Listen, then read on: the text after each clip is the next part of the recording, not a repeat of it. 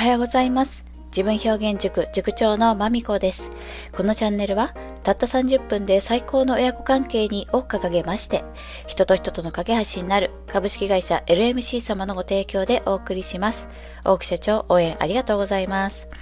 私のこのアドリブトークは1.2倍速もしくは1.5倍速で聞いていただくのがちょうど良さそうです。はい。今日はですね、うん昨日に引き続き私の娘の話まあ、昨日は息子の話を紹介させていただいたんですけれどもね、ちょっとまた失礼いたします。ネタが豊富なんです。はい。で、今日はね、SNS で炎上していたというね、結構センセーショナルなタイトルなんですけどもね、あの、これ、その通りなんです。えっ、ー、とね、じゃあ、あ、娘さんに SNS やらせてたんですかってちょっと思ったかもしれませんね。えっ、ー、とね、そのお答えはイエスなんですけども、まあ何の SNS かなんですが、パッとね、SNS と思って思い浮かぶの何でしょうか？インスタとか、えー、TikTok とかですかね。そういったね、まあ Twitter もそうかな。まあその辺の、その辺のパッと思いつくような SNS ではなくてですね、意外なやつですよ。意外なもの。それはね、LINE のブーム投稿。わかりますか ?LINE 使っている方が大半だと思うんですけども、LINE って投稿する機能がありますねと。あの投稿の SNS。あれを娘が使っていたんですね。で、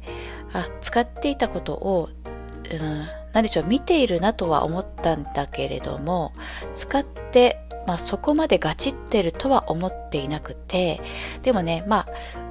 なんとなく、あ、もしかして投稿もし始めたのかなって思うようなタイミングで、で、もともと私、娘にスマホを渡したり、LINE をインストールした時にね、まあもちろん、えっ、ー、と、機械の方でも、その、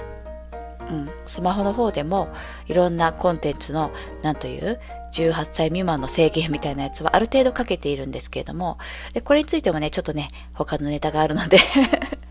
その、年齢制限コンテンツとの付き合いに関しても、またこれね、娘に関してネタがございますので、お届けしたいんですけども、今日はちょっとその SNS ということでね、お話しすると、で、まあ、制限しながら、あの、そのリスクというか、顔を出しちゃいけないよ、住所や個人情報、個人情報というのは何かっていうのと、あとそういった個人情報を出すのはいけない、あの、リスクがあることだということと、そういった、例えばね、可愛い女の子のアイコンで可愛い口調で接してくる、奥にいる人が、例えばすごく怖いおじさんかもしれないよみたいなね、まあちょっとジェンダー的な表現になりますけど、あの、そういった、うーん、そうだな、あなたが思っているものとは違う人は実はそこにはいるかもしれないとか、内面的にも、あの外見的にも、まあ、社会的属性も、いろいろな意味で違う人とごっこをしているみたいなものが SNS だと思った方があなたはとてもリスクにさらされることなく楽しめるんじゃないかって話をさせてもらったんですね。で、またそのデジタルタトゥーじゃないですけれども、一回ネット上にさ、えっと、出しちゃったものはなかなか消えないよって話も伝えてありまして、なので、まあ、彼女は、その、じゃあ LINE の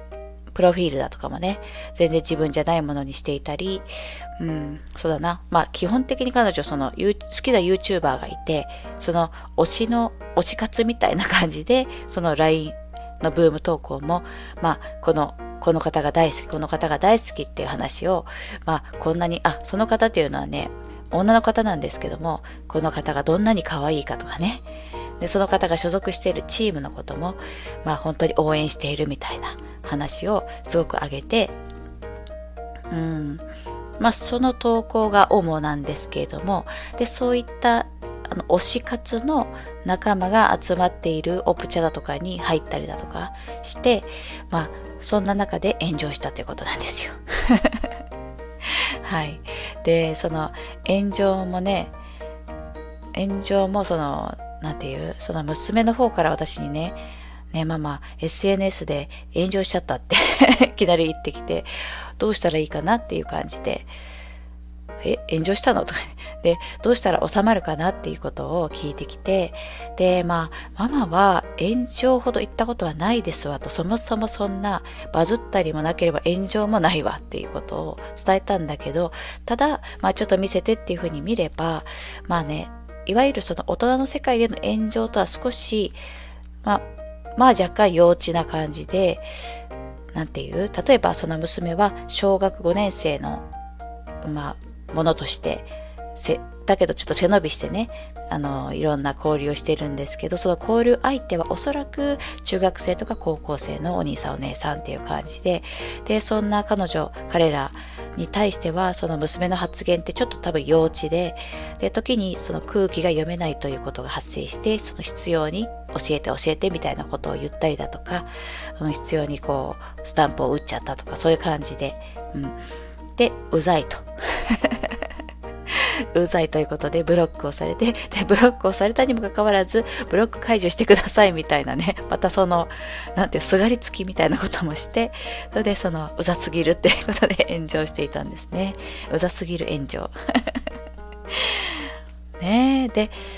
そうで、私はその、まあ、炎上のね、そういった沈下だとかも、まあ結構簡単にできる感じだったんですけれども、うん。まあ単純にね、娘に諦めさせ。でね、あの、鬱陶しくてすみませんでした、申しませんってことを、まあ、自分の部屋に投稿しておいて、それでまあちょっとしばらく静かにしていれば、まあそんなの収まるよってことで、本当に収まっていたって感じたんですけども、はい。で、あの、今日私がその、あの、あなたにね、シェアしたいなと思ったのは、うーん、この炎上したそのものよりも、その後のね、その時の娘の反応が結構私にとっては発見だったのですよね。どういうことかというと、結構こう淡々とさらっと、あ、炎上しちゃったよ、みたいな風に言ってきたこと。で、これは、意外と、まあ、私た私もそうでしたけど、大人って、その子供に対して、その SNS をやったら傷つくから、傷つくんじゃないかという感じですごくすごく慎重に構えて、で、あの、守ろう守ろうとするんですけども、まあ、もちろんその姿勢って大事なんですけれども、ただ、あの、彼女たちも結構もうすでにリテラシーが高いというか、そう、あの、自ら、自ら自らこういったことを学んでいくものですから、例えばね、炎上したからといって別に人格を否定されているわけではないだとか、あの、これはオンラインの世界であってオフラインの私とは違うとか、そういうふうに分けて、意外とね、なんかね、本当にケロッとしていたものですから、あそうやって線引きをもうこの彼女に関してはしているんだなと思って。もちろんその炎上して、例えばね、ブロックされちゃった、すごく気持ち的には、あの、すがりつつくような気持ちとかね、そういうふうに感情は動かせれる、動かされるものなんですけれども、ただ、はっと現実に帰れば別にスマホがなくたって生きていけるしみたいな気持ちが彼女にはあって、まあそういうふうにね、なんかドライに捉えているっていうことも私としては、私としてはそちらの方が結構ね、意外な